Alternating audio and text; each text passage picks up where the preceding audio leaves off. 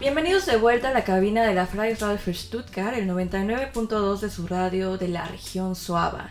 Saludo también de regreso a nuestros radioescuchas que nos sintonizan por el live stream. Saludos desde aquí del sur de Alemania. Y bueno, recopilando más información al respecto de este tema para la redacción de Radio Hispanohablante, un tema muy importante, nos hemos concentrado nuevamente en este concepto esencial de migración.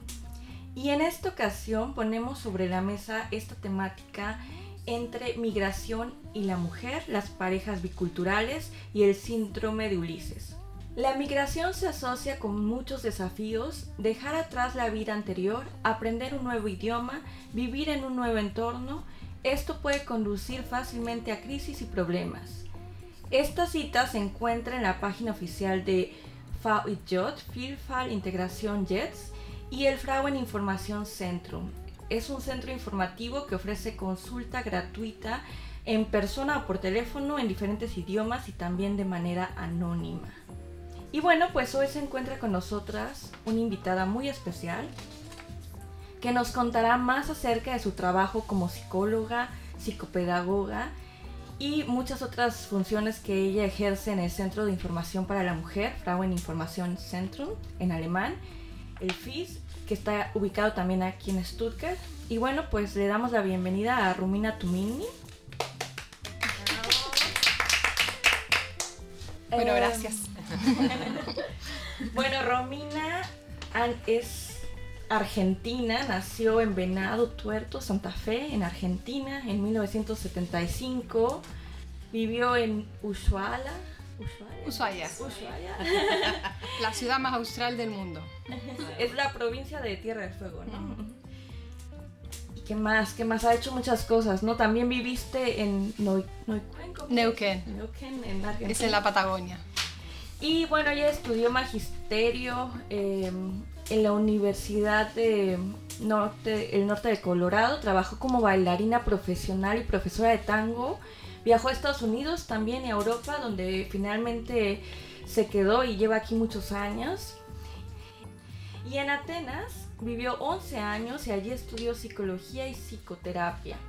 Actualmente vive en Alemania con su esposo y con sus dos hijos. Trabaja con migrantes y refugiados traumatizados y participa en congresos, charlas, seminarios, sobre todo con el tema de, migración, integración y psicoterapia del trauma. Y bueno, pues ella también tiene una pasión, ya de niña leía mucho y escribía, a los 12 años ganó un concurso literario y publicó un cuento. Y un libro suyo de cuentos infantiles y estrategias terapéuticas se encuentra actualmente en prensa. Y bueno, pues hoy tenemos aquí a Romina, que ha bailado también como de forma profesional 20 años, pero bueno, esta mujer es un estuche de monerías y pues sí, bienvenida Romina, cuéntanos qué tal, te, cedo el micrófono, hablamos mucho de ti, pero cuéntanos tú personalmente más de, ti y lo que haces. Bueno, gracias por la invitación, gracias por permitirme estar acá. Eh, me parece que me has presentado muy bien. no sé si lo de estuche de monerías, eso lo voy a pensar. Pero suena bastante a mí. Sí, es como que me aburro cada tanto y tengo que cambiar de actividad, debe ser así o tengo muchos intereses. O talentos también. Pero sí, claro, eh, a lo largo de mi vida he cambiado de carrera muchas veces y, me he ido desarrollando. Em, cuando vivía en Argentina y era muy pequeña y hacía mucho trabajo social en las villas con niños, con la iglesia, entonces eh, me parecía que ser maestra era lo mejor y, eso me gustó mucho. Después cuando, cuando me tocó ser maestra en, en lugares complicados, eh, donde había mucha necesidad y muchas cosas que no, que no sabía cómo hacer, dije, bueno, tengo que estudiar psicología entonces, porque eso me va a venir bien. También incluso empecé trabajo social, pero lo dejé porque eran demasiadas cosas juntas. Pero siempre me incliné por ese lado. Y al final de tantas vueltas de la vida, eh, mi trabajo actual tiene mucho que ver con el trabajo social, o sea, sigue siendo en ese, en esa línea. Creo que el sueño era eh, qué maravilloso sería poder trabajar ayudando a la gente y que encima te paguen. Ah, y es lo que he logrado, así que estoy muy feliz de eso. el, trabajo que hacemos en el, en el FITS eh, tiene mucho que ver con eso y, el trabajo anteriormente que, he hecho eh, tantos años con con refugiados. Eh, ya en Grecia trabajaba con Médicos del Mundo, en centros de rehabilitación de víctimas de tortura y, traumatizados. Y luego cuando vine para acá, para Stuttgart, seguí en la misma línea, trabajando primero en forma voluntaria con refugiados y después ya en, eh, en un proyecto con refugiados traumatizados. Y en el FIT trabajo con mujeres migrantes que están en eh, distintas situaciones críticas. O sea, el eh, el departamento donde trabajo se llama Crisis en la Migración, así que se pueden imaginar ustedes que son muchas cosas variadas, exactamente, desde violencia doméstica a, bueno, cómo rellenar este formulario que no tengo idea de cómo se hace. Muy bien, pues yo creo que todo lo que uno va aprendiendo a lo largo de la vida no, no se sabe, pero intuitivamente es algo que en el futuro podemos usar, ¿verdad? Entonces ya conocemos esta pequeña parte de lo que fue en Argentina, este caminito, y cómo llegas a Europa entonces. Eh, cómo se da esta ah. transformación, esta migración precisamente. Bueno, eso fue en realidad medio accidental. No fue muy planeado, ni fue por amor, como dice la mayoría de la gente, no, por amor a la aventura, me parece más que otra cosa. Era muy joven, eh, bueno, he sido bailarina de tango hace, desde hace más de 20 años, ¿no? Hace más de 25, bueno, mejor no empiezo a contar, pero muchos.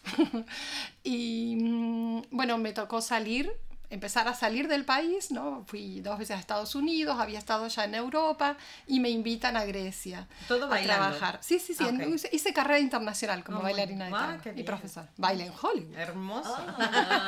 dos veces. Ah. Así que en el marco de mi carrera me invitan a ir a Grecia. Llego a Grecia en verano y dije, este es el paraíso, realmente es el paraíso y tenía muchísimo trabajo y me dijeron, bueno, ¿por qué no te quedas un tiempo? Y, realmente había poco tango en aquella época y mucha necesidad, muchas ganas. Entonces, eh, bueno, me quedé y me fui quedando y, y, fui desarrollando durante, hice, organicé siete festivales internacionales de tango con los mejores bailarines de tango del mundo, cada año en una isla distinta de Grecia, unas experiencias maravillosas. Eh, imagínense estar en, la, cumbre de una isla griega en pleno verano en un, castillo veneciano antiguo, bailando tango afuera en el patio. Bueno, todas esas, cosas las he hecho posible entonces. Así que esa era, bueno, otra de mis pasiones, digamos, la que me trajo a Europa y después ya, bueno, nada, me fui quedando, después ya me casé con un griego, que es lo que uno ah. encuentra en Grecia normalmente cuando va. Porque sí. y él es el culpable de que esté ahora en Alemania porque ¿Ah, se quiso venir para acá. Entonces sí te quedaste por amor. No viniste. Claro, no sí, Bueno, fue un amor a la aventura, pero luego se convirtió en amor romántico. Claro, después ya me casé ya hace 16 años. Sí, esa es otra aventura. Sí, que el amor a la aventura, tienes toda la razón. el amor a la aventura. Sí. Y bueno, él es médico, traumatólogo y se quiso especializar en eh, cirugía de la columna vertebral, que es lo que hace ahora y bueno, tenía que salir de Grecia para hacerlo. Entonces vinimos para acá y también, eh, ah, eso es muy gracioso de, de, de, mi vida. Cada vez que yo me voy de un país sucede una crisis económica muy grande. No. te pegues acá, por favor. De Argentina. quédate, quédate. De Argentina me fui en el 2000. Del 2001 fue la crisis enorme. Y de Grecia, eh, cuando me fui al año también vino la gran crisis de Grecia, por eso el tema es que no me vaya de Alemania. no, no, te queremos tener contenta aquí. Además hay que, hay que decir que Romina habla griego, ¿no? Eh, Me contaste que lo manejas perfectamente. Sí, ahora ya no sé si tanto, pero entonces podía hablar sin acento, lo cual es muy difícil lograr en un idioma. Pero fue medio casualidad, porque no estudié eh, griego como normalmente la gente estudia alemán cuando viene acá y se parece, o sea, es un idioma tan difícil como el otro. Tiene también todas las declinaciones y esa, ah. esa clase de dificultades. Lo que es más fácil es la pronunciación, porque es un idioma abierto, así suena como, como el español, como el, eh, no sé, el italiano, ¿no? No, no tiene una dificultad en la pronunciación. Oye, Romina, y ahora puedes contarnos, por favor, un poco más de la organización en donde trabajas, el Frauen Información Centrum. ¿Cuál es tu tarea y cuál es la función de este centro informativo? Claro, yo estoy en, en, una parte, ¿no es cierto? Pero el, el, el, FITS informa a mujeres en, eh, en, situaciones, en toda clase de situaciones difíciles, pero tiene algunos eh, puntos fuertes en, en, especial. Eh, bueno, trabajamos con, con, mujeres migrantes y con mujeres asilantes. Eh, en el caso de, de, las, de las asilantes está la parte de tráfico de personas, donde eh, en su mayoría son, se ayuda a mujeres que han quedado atrapadas en las, en las redes del tráfico de personas, las han, las han traído eh, para, para, para, prostituirlas, o sea, para obligarlas a la prostitución, y sobre todo mujeres africanas. Eh, y bueno, el FITS trabaja en parte eh, con, esta clase de mujeres. También está, hay otra parte donde se acompaña a las mujeres que han sido víctimas de distintas, eh, distintos tipos de violencia y cuando tienen que hacer tal vez un proceso penal, mis compañeras la, la, acompañan en todo eso. bueno, también son, eh, están las compañeras que trabajan con temas específicos de, de mujeres como la eh, mutilación genital femenina, eh, sobre todo en casos de asilo, de mujeres africanas que vienen con esa situación o que tienen niñas que podrían estar en riesgo. ¿Y se da que estén aquí en, Alemania lo hagan? o, solo en África? O sea, bueno, es, es, un tema complicado. Puede ser que suceda, pero normalmente lo que, lo que se mm, o sea, el tema es que no se, las, que no se las devuelva, que no se las deporte. Sobre todo madres con niñas pequeñas que saben lo que va a pasar si, si las deportan. O sea, es una causa para, para, protegerlas, pero tiene que haber alguien que sepa eh, sobre el tema y que, y que pueda eh, acompañarlas y defenderlas en eso, ¿no? Eh, bueno, por eso son distintas áreas. Tenemos también el, área de, eh, es el eh, la única área donde también se atiende a hombres, si no normalmente son mujeres nuestras, nuestras clientas, el área de em, explotación laboral. Eh, más que nada en este momento son mis, compañeras, mis compañeros rumanos los que, los que más casos tienen, pero en general atendemos también este tipo de casos. Y bueno, y mi como ya les dije antes, Crisis en la Migración se llama el departamento donde yo estoy y eh, el, el, tema central son las, las mujeres, eh, bueno, las mujeres de distintas nacionalidades, yo más con latinas, pero en realidad eh, trabajo en todos los idiomas que puedo y en los que no puedo también a veces. se inventa uno. Sí, y está, está mi, colega, mi colega alemana, mi colega tailandesa, también hay muchas tailandesas, que son, antes se llamaba Heiratsmigración, eh, mujeres que, que, se casan con alemanes y que después tienen eh, dificultades o, se separan y no están preparadas para hacer el proceso porque han estado como muy encerradas, ¿no? muy aisladas. O también, eh, ¿qué porcentaje hay de esas mujeres que no hablan alemán, por ejemplo? La mayoría, o sea, que no hablan lo suficientemente bien y ese es el problema, ¿no? que no conocen sus derechos y no saben cómo salir de la situación. Por eso muchas mujeres se quedan durante años en situaciones impensables, ¿no? de, de, violencia de toda clase, de aislamiento de, de todo tipo, incluso económico. ¿no? Hay hombres que realmente quieren se casan con una mujer extranjera para tenerla encerrada en su casa y, ¿no? y tenerla como a su servicio. sí, como sirvienta. Sí. Y tratan de todas, de todas formas posibles de evitar que se relacionen con otra gente que, que las puedan ayudar, por eso tampoco las, les permiten que vayan a aprender el idioma. Entonces, bueno, esos son los casos como más extremos, bueno, y de violencia doméstica obviamente también. Nos toca muchas veces acompañar en el proceso de que entren en un Frauenhaus, o sea, en un espacio protegido y, y todo lo que viene después, ¿no? La mujer que ha estado encerrada durante muchos años no tiene un... Uh, ¿cómo decir? Una red de contención, ¿no es cierto? Que, la, que la ayude, que, que que la informe, que la ayude, que la, la proteja. Entonces eh, hay mucho por construir, por acompañar a la persona para, para construir en ese, en ese camino. La, la, independencia económica, ¿no es cierto? El, bueno, el, aprendizaje del idioma, el conocimiento de cómo funciona esta sociedad y muchas cosas. La pérdida del miedo. Sí, claro, es que todo va, va, va junto, ¿no es cierto? La mujer que ha estado encerrada siempre sale de golpe y todo es nuevo y todo es amenazante. Sí, pero por eso eh, lo que hacemos es un acompañamiento eh, psicosocial y vamos en, en, todos los aspectos, digamos, juntos, ¿no? Muy bien. Bueno, pues eh, pasando a un tema un poquito diferente, más general a nosotros todos los migrantes, quisiéramos hablar acerca del síndrome de Ulises. ¿Sí? ¿Nos podrías contar qué es y cuáles son sus síntomas, síntomas y cómo podemos identificarlos y, y tratarlos. Sí. Perfecto.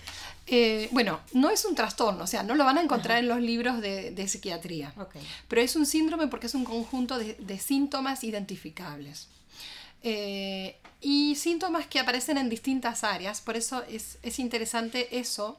eh, es como, ¿cómo decirles? Es como un puzzle de alguna forma, un rompecabezas, porque tiene distintas áreas y en cada persona aparece de formas distintas. Hay algunas personas que tienden a somatizar, entonces es más frecuente que aparezca en forma de cansancio permanente, de eh, falta de energía o de dolores musculares o de dolores de cabeza. Y uno dice, no tiene una causa médica, entonces, ¿qué es?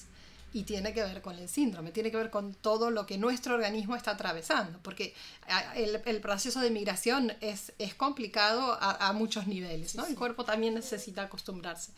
Eh, o est- están, est- están las otras personas que tienen más tendencia a la tristeza, entonces eh, aparecen eh, síntomas más claros de, en, en, en, ah, en dirección de la depresión, el extrañar, el, eh, bueno, el llanto fácil o eh, el llanto fácil ante eh, cosas que nos recuerdan los amigos, la familia, la patria, ¿no?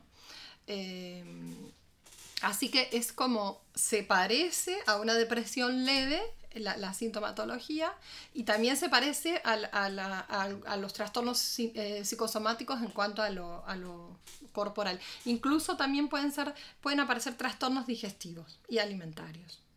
O sea, no, no ya a nivel de trastorno, pero sí síntomas, sí esa molestia. Ah, eso es muy interesante porque creo que todos pasamos por esos procesos y no, no lo podemos definir. Digo, a mí personalmente me sucedió y fue un proceso muy complicado en algún momento, pero eh, uno no comprende que, que es algo que, que no es exclusivo, porque yo a veces decía, o, o estoy yo mal. Me preguntaba, Claro. ¿estoy Sí, yo la- mal? La, importancia de ¿No? ponerle nombre. Sí, ¿no? sí, para, para que uno entienda que, que es un proceso que, que llevamos los que salimos de nuestros países, ¿no? Y creo que eso es una ayuda a entender esa situación para que así se pueda saber que, que hay maneras de, de superarla, ¿no? Y eso creo que es muy valioso. Y como decía, y entonces el área psicológica, estrictamente psicológica, es probablemente lo que uno más conoce, el sentirse menos, el sentirse inadecuado, el, el achicarse de alguna forma, ¿no? De no me animo, no sé, no puedo, eh, no, no valgo nada porque no puedo con el idioma, ¿no? Y sentirse discriminado y, y sentirse menos. Y es un círculo niveles. vicioso porque uno no se atreve a hablar porque dice qué pena que no, no hable bien y entonces uno se aísla también. Entonces es un, un círculo vicioso del que es difícil a veces salir, ¿no? Sí, yo digo, a veces el extra del extranjero Sí. a veces pesa fuerte y uno se siente como un extra. El extra del extranjero. Sí. Qué interesante. bueno, pero el extra puede ser positivo. También. Y de eso se trata, ¿no es cierto? Ah, eso está muy Pasar lindo. hacia otra- Sí. Claro, porque, bueno, sí, yo creo que en realidad eh, la clave de todo es esa, es decir, eh, yo no, no soy menos porque no puedo tan bien el idioma, ¿no? No, Claro. no me manejo tan bien con el idioma. Yo tengo otras cosas que son, que son, que no están, ¿no? Que son nuevas, que las traigo. Tengo eh, ¿no? mi, mi parte positiva, mis, mis talentos, mis capacidades distintas, ¿no? De, Sí. de migrante y eso es lo que en lo que me tengo que apoyar y lo que tengo que hacer valer y lo que tengo Sí. que aprovechar como una ventaja en realidad. Claro, y, y yo creo que es eh, muy interesante entender que, que este proceso lo- también lo, lo debemos de aceptar para poderlo trabajar y salir de ahí, porque cuando uno sale ya, ya tiene esa perspectiva, ¿verdad? De decir, bueno, yo enriquezco también con mi cultura y con todo mi bagaje eh, que traigo, ¿no? Y, en- y tener esa, esa eh, ¿cómo se llama? La, la cuestión positiva de, de, esta, de, de este síndrome que ya se transforma. Pero yo creo que, que cuando uno está en medio de, de esta ola de sentimientos y de tristeza y todo, eh, de repente si uno no, no conoce que hay ayuda o que uno puede, porque también a veces las amigas eh, de aquí no pueden comprender lo que uno pasa, ¿no? Entonces, eh, saber que hay un centro donde uno puede ir o informarse y decir, bueno, tengo esto, tengo esto, o, o que hay maneras de ayudar a las mujeres que, sobre todo somos, yo creo, las que sufrimos más, o de- también los hombres tienen tanto problema para, adaptarse. También les pasa, sí. Sí. Lo que pasa, bueno, claro, yo trabajo menos con hombres porque básicamente mi tema es de las mujeres. Y en, y en, eh, en mi trabajo en el FITS tenemos un grupo de latinas, justamente donde trabajamos el, el proceso de migración, eh, el desarraigo y la, la, integración, ¿no? todas lo, lo, estas cuestiones problemáticas de las que estamos hablando. Pero claro, sí, los hombres tanto como las mujeres. Eh, es un, un, proceso difícil para todo el mundo. Fíjense que se llama síndrome de Ulises y es porque le, le pasaba a Ulises de alguna forma, ¿no?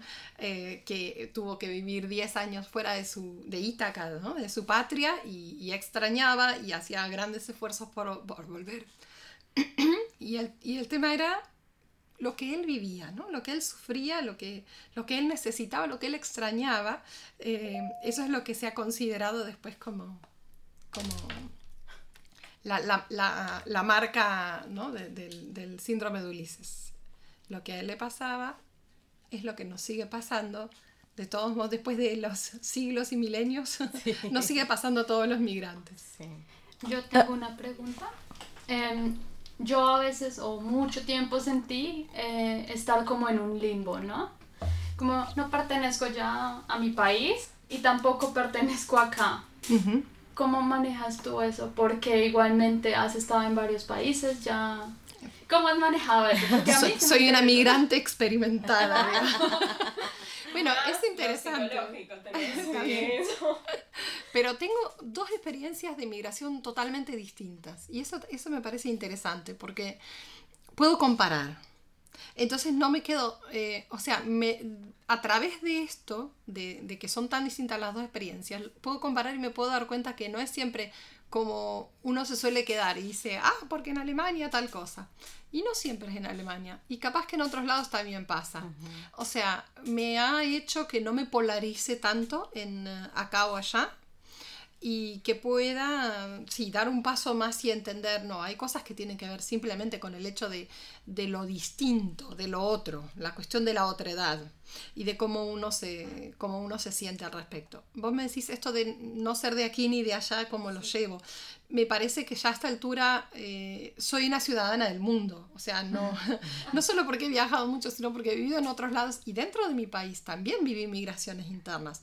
Las migraciones internas no son tan drásticas porque no, uno no cambia el idioma, uh -huh. por ejemplo, no cambia el país, pero también cambia muchas cosas. Sí. Entonces es algo que también te prepara para, para, para esto. De alguna forma uno siente el, el, el, síndrome de Ulises. Yo me moví muchas veces dentro del país y, y, esas cosas que después al estar fuera del país reconocí eran parecidas. ¿no? Claro, lo del idioma es tremendo, ¿no? Eso te cambia todo y, y, y, es, y uno tiene que volver a encontrarse con, con, consigo mismo. Pero me parece que acá, en este asunto, lo más importante es eh, no olvidarse de quién es uno, de quién ha sido. No olvidarse de cuáles han sido las cosas que, que uno podía hacer bien en su idioma. Los puntos fuertes, las fortalezas que uno tenía. Cuando uno las deja de lado porque piensa en qué es lo que no puedo, todo lo que todavía no puedo hacer, ahí empieza a perder la identidad. Me parece que esa es la identidad eh, que uno tiene que cuidar, no, no tanto la del país, no tanto la de, de, de, de dónde vengo y qué cosas me, me definen como, no sé, como persona que nació en ese país, uh -huh. sino otra cosa, quién soy yo como persona, qué me define a mí como persona. ¿no? Mi esencia como persona. Mi esencia uh -huh. y mis fortalezas. Uh -huh. Porque, bueno, yo lo he vivido varias veces que he tenido que recordarme a mí misma esas cosas y, y, y, retornar al idioma. Sobre todo acá, eso me pasó en Alemania, en Grecia no, porque fue otra, otra etapa, aprendí muy rápido el idioma y me sentía muy cómoda, pero no me pasa lo mismo con el alemán, porque ya vine después de los 35 y ya no es tan fácil aprender. Sí. y sigo sin hablar muy bien. Así que ese tema eh, lo conozco como, como muy de cerca, de sentirse siempre menos, siempre menos, siempre no puedo, no puedo, no puedo. Y eso es lo que lo que te tira para abajo, ¿no es sí. cierto? No puedo esto, no puedo allá, no me reconocen el título, no me, no sé qué, entonces valgo menos, ¿no? Es, es como ese de no puedo, bueno, pero que sí es, sí es, hay algo que yo puedo, ¿qué es eso que puedo? ¿Qué es eso que podía? Y sobre todo, conectarse con ese sentimiento y traerlo al cuerpo de nuevo. Sí, yo podía tal, ¿cómo era cuando podía? ¿Cómo me sentía? cómo, cómo era mi vida, cómo me veía, cómo me movía, cómo, ¿no? cómo era mi, mi, qué sentía básicamente cuando sí podía. Que la cuestión del idioma no se vuelva una barrera para poder ser lo que se tenía pensado en algún momento de su vida, ¿no? Ujú. que, que el idioma no, no limite como esos sueños o esas expectativas que se tiene para su vida, sino eh, que sea algo más, algo agregado que uno tiene que aprender Claro. para poderse integrar, pero que no lo limite. Eso, no involucionar porque uno cambió de lugar. Eso es lo que uno tiene que, ¿no? Que, que como que estar alerta porque pasa. Claro, claro. claro. Al Es un no ejercicio puedo. constante, ¿no? Estar Sí. este, tratando de centrarse uno mismo. Pero eso es muy hermoso porque yo pienso que entonces después de que uno reconoce esas fortalezas, puede vivir en donde sea, sin ningún problema, ¿verdad? Te puedes mover para acá, para allá. Entonces yo creo que eso es un proceso doloroso, pero lo que uno gana es algo para toda la vida. Sí. Y también quizás las- la importancia de las historias que nos contamos, ¿no? Porque en el fondo, sobre la identidad de uno, pero en el fondo son historias, ¿no? Es lo que nos contamos. Tal cual. Entonces, ¿qué historias nos estamos contando? Quizás, eh, ¿cómo recomendarías? A mí me pasa quizás amigos que, ¿cómo, ¿cómo ayudo al otro a salir de esa negatividad? O de esas historias que no lo están ayudando. Porque uno a veces comenta, pero se, se siente como un abismo, ¿no? Cómo llegar y cómo ayudar. Lo que, lo que vuelve uno es a las historias de éxito. ¿Cómo lograbas antes atravesar las, las dificultades que tenías? ¿Y cómo lo has hecho? ¿No? Uno tiene que volver a, lo- a los... recordar los recursos propios que tiene. Eso es, eh, vos dijiste algo y me hiciste pensar, ¿no? Es algo doloroso, un proceso doloroso. Y porque para mí siempre es paralelo al trauma. Y yo he, he- he tra- he trabajado mucho con gente que está traumatizada y que es migrante. Entonces es como un trauma, es ca- casi un trauma doble de alguna Sí. forma. Pero en el trauma lo que es fundamental es eh, recordarse a sí mismo antes del trauma y recuperar todas- todos los recursos que uno tenía antes del trauma, volverlos a sacar, porque el trauma te deja realmente, o sea, destruye tu, tu- tu imagen de vos mismo y tu imagen del mundo. Entonces hay que volver a, a construir. Pero, pero se construye con esos ladrillos, ¿no es cierto? Recordando Sí. cuáles eran los recursos que uno tenía. Y me parece que en, en el proceso de migración pasa un poco así. Uno tiene como que empezar de nuevo, ¿no? Sí. A construir. Y los ladrillos para construir son esos. Las fortalezas que uno tenía, las cosas que uno logró y las características personales de uno. la- las, eh, ¿no? Eh, porque lo que sucede es que uno se obliga a hacer cosas, ¿no? Se obliga a poder Sí. tiene que poder. Y esa obligación también te obliga el, el sistema de alguna forma, ¿no? La, la sociedad te obliga a que aprendas rápido, a que te integres rápido, eso es lo que se espera de uno. Entonces uno va en esa dirección. Y se olvida de cómo es uno. Uno puede hacer eso. Me acuerdo una vez una clienta me dijo, sí, yo en cinco meses eh, planeo hablar perfectamente alemán. Una chica norteamericana que hablaba solo inglés. O sea, un idioma más sencillo, Sí. digamos, ¿no? Y yo le pregunté, ¿y cómo pensaste vos que lo ibas a lograr? Que es una pregunta muy fea, ¿no? Porque Sí. suena mal, como, ¿cómo se te ocurrió que ibas a lograr eso? O sea, que sos Superman. No se lo dije. Pero eso, esto de no ser realista con uno me decir, ¿quién soy yo? ¿Cómo soy yo? ¿Cuáles son mis características? ¿Qué es realista para mí? Nos pone en una situación de, que nos desgasta y que nos hace sufrir. Sí. Por eso eso es lo otro. Cuando digo eh, construyamos con los recursos que tenemos, es también eso, ser realista. Yo no voy a aprender en cinco meses. Bueno, ella no. Y ella también era, tenía más de 35 años. O sea, es lo mismo.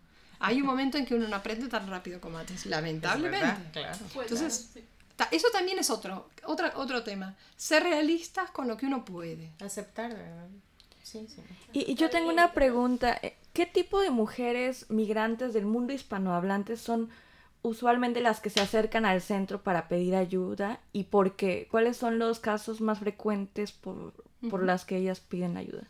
Bueno, en realidad hay distintos casos, ¿no? Está la, está la mujer que, como les contaba antes, que está encerrada, aislada y que por suerte alguien logra decirle, vení al FITS, que te van a ayudar, entonces es, es la mujer que no ha aprendido todavía y que no tiene, no tiene gente que la, que la apoye y que normalmente vienen cuando eh, tienen problemas de pareja, ¿no? O están sufriendo una situación hace tiempo y no están pudiendo salir adelante con eso. Em, después vienen otra, otras mujeres que sí han venido enamoradas, o, que- o sea, que no tienen que ver con el High migración, pero que han conocido a alguien, se han casado y han venido, y lo que experimentan son las dificultades del matrimonio bicultural. Del matrimonio en general, que todo el mundo que está casado Y sabe, este es extra todavía, es el extra del extranjero. más la falta de comprensión, Sí, ¿no? sí. Eh, esa es la mayoría, es la mayor parte de las mujeres que vienen, las que están eh, atravesando dificultades y les parece que es la pareja el problema y que muchas veces no es, o por lo menos es mi, mi opinión. Sí. No, yo O sea, que- muchas veces es el síndrome de Ulises eh, agravado por el hecho de estar como muy enfocadas en la persona del marido. Porque si uno está todo el día en casa y espera que llegue el marido, todo lo que suceda es como que se sobredimensiona. Y que el marido resuelva. No, No yo, ¿verdad? Sino que me resuelva mi, mi problema. Y eso es imposible, lo tengo que hacer Por yo ejemplo, misma, ¿no? esa- ese es uno de los conflictos que suele haber, ¿no? Sí. Con, yo vine acá por él, entonces él tiene que... Entonces de golpe la pareja no es el problema, pero termina estando eh, como sobrecargada por, por eso. Me- esa es la mayor parte de, la- de las mujeres que vienen, que vienen en una crisis supuestamente matrimonial, a veces sí lo es, a veces es claramente, pero otras veces no. O sea, es necesito organizarme para poder salir adelante en este proceso de migración. Creo que es, esas, esa es la mayoría. Ok. Lu. Eh, bueno, pues este, esta cuestión bicultural creo que es muy interesante y, y muy profunda. Creo que nos faltaría tiempo para poder eh, hablar de todo eso porque son los retos del matrimonio más, ¿no? Yo tengo 30 años de conocer a mi esposo y él conoce México, habla perfectamente español y todo. Y hay momentos que todavía no nos podemos entender porque eh, su, su bagaje cultural es totalmente distinto al mío. Pero bueno, eso yo ya después de mi proceso de haber comprendido que yo soy la responsable de mí, ¿no? Entonces ya le quité también sus- el- lo que yo esperaba, ¿no? Pero creo que eso es eh, una parte muy importante que tenemos que comprender las migrantes y trabajar en nosotros. Y creo que la labor que hacen ustedes en- entonces en ese aspecto es algo que de verdad abre panoramas completamente nuevos a los que vivimos, o- a los y las que vivimos aquí, ¿no? Y eso, ¿qué problemas de las parejas biculturales son más frecuentes? Bueno, ahora mientras vos hablas, pensé, es así y es también viceversa. También son problemas que sí son personales, que sí son de pareja y que pasan como temas de migración Okay. y de biculturalidad. O sea, lo que hay que hacer en realidad es como ordenar y separar todo eso. Pero pasan las dos cosas, ¿no? A veces se dice, ah, no me entiende porque es alemán. Y resulta que no, que capaz que con otra persona tampoco se entiende. O sea, que a veces sí son las formas de cada uno. Ok. ¿no? O sea, por eso digo, el- el- los problemas que te- eh, específicos de pareja más los problemas de, de- de- de la biculturalidad. Lo que yo veo como la, la mayor dificultad es que uno ha aprendido en su propia cultura cosas que son intrínsecas y que nos parecen de sentido común. Creo que esa es la palabra. Lo que aún, lo- y ya sabemos, porque ya se ha dicho muchas veces, que el, el sentido común es el menos común de los sentidos. O que en realidad no existe. Es una sensación, ¿no? Creo que ese es el problema más grande de las parejas eh, biculturales, porque lo que para uno es de sentido común, para el otro no tiene nada que ver. Y, y tiene otro sentido común. Entonces, sí, normalmente eso es lo que genera los choques más grandes. Hasta que uno no entiende que el otro es distinto, que tiene derecho a ser distinto y que está bien que sea distinto, ahí tenemos el problema. Mientras pienso que eh, es distinto pero está mal porque lo que está bien es lo que yo tengo como sentido común, no va a funcionar. O sea, creo que esa es la madre de todos los problemas. Pero también la madre de un crecimiento, yo creo que es increíble, ¿no? Es aceptar el otro, al otro, ¿no? Y En su diferencia. en su diferencia. Y que está bien. A mí lo que me ha, me ha ayudado un montón con mi pareja es explicarnos, dejar de querer tener la razón cada uno. Claro. Porque Tal uno cual. quiere tener la razón y ya no escucha. ¿eh? Uno Sí. quiere encontrar todos los argumentos para validar su sentido común, ¿no? Claro, tal cual. Y en el momento en que dejamos de decir y, y, y preguntarnos, bueno, ¿qué hay detrás de lo que vos decís y qué hay detrás de lo que yo digo? Y ahí queda, ¿entendés? Y no, Claro. no querer, sí, resolver en, yo tengo la razón. Bueno, yo eso no les conté, pero soy terapeuta de parejas. Por eso también hago, eh, me encanta esa parte de mi trabajo en el FITS, porque es, es eso que me inspira, digamos. Claro. Eh, y tiene mucho que ver con lo que vos decís, ¿no? con, con llegar a ese punto de, de entender que está bien que el otro sea distinto. Y después, bueno, claro, pero esa diferencia hay que ver qué es lo que hago con esa diferencia. Porque aceptarlo no quiere decir que me va a hacer feliz. Entonces, después hay que encontrar qué es lo que, ¿no? ¿Dónde ahí- nos encontramos los dos? Claro. Exacto, ese balance entre tu sentido común y el mío. Y lo, claro, lo que, lo que hago en el FITS, no, obviamente no puedo hacer terapia de, de pareja porque no es el espacio para eso, pero sí un análisis de la pareja y de la relación. Cuando, cuando vienen, incluso a, a veces vienen también los esposos. ¿No? A- y tenemos esa posibilidad de hablar con, con las dos personas, hacer un análisis de la relación y ver qué es lo que está funcionando y qué es lo que no, cuáles son las, la- lo- los puntos a trabajar y después ellos siguen solos, ¿no? Pero eh, cuando están en la crisis de no sé si me separo o no, eh, creo que es lo que, lo que más sirve, hacer un análisis de la situación y de lo que no está funcionando y de lo que sí podría funcionar. Y después, bueno, se desata. Pero la mayoría de las parejas no se separan. Qué bueno. Romina, muchísimas gracias por esta entrevista, por tu tiempo. ¿Hay algo más que quieras agregar? No, creo que no. Me han dejado hablar un montón. Me gustaría escucharte más. Tal vez podrías decirle al público que esté interesado cómo podemos encontrarte o qué páginas web tienen, no sé si tienen redes sociales. Bueno, en este momento no tengo. Mi página web está en construcción. Pero mm, creo que en el FITS fácilmente. O sea, y se puede googlear muy fácil, ¿no? El FITS, F-I-Z, Frauen Información Centrum. Para todo, creo que lo más importante es eso, mi mensaje para las mujeres que están atravesando por alguna de estas situaciones difíciles y se están preguntando cómo van a salir adelante o si dónde van a encontrar ayuda, eh, que vengan con, que se contacten con gusto, la vamos a ayudar. No están solas. Eso. Exacto. Pues felicidades por tu trabajo, gracias por este trabajo tan lindo que tienes y continúa así, los mejores deseos, éxito, todo. Muchas gracias. Gracias a todas ustedes.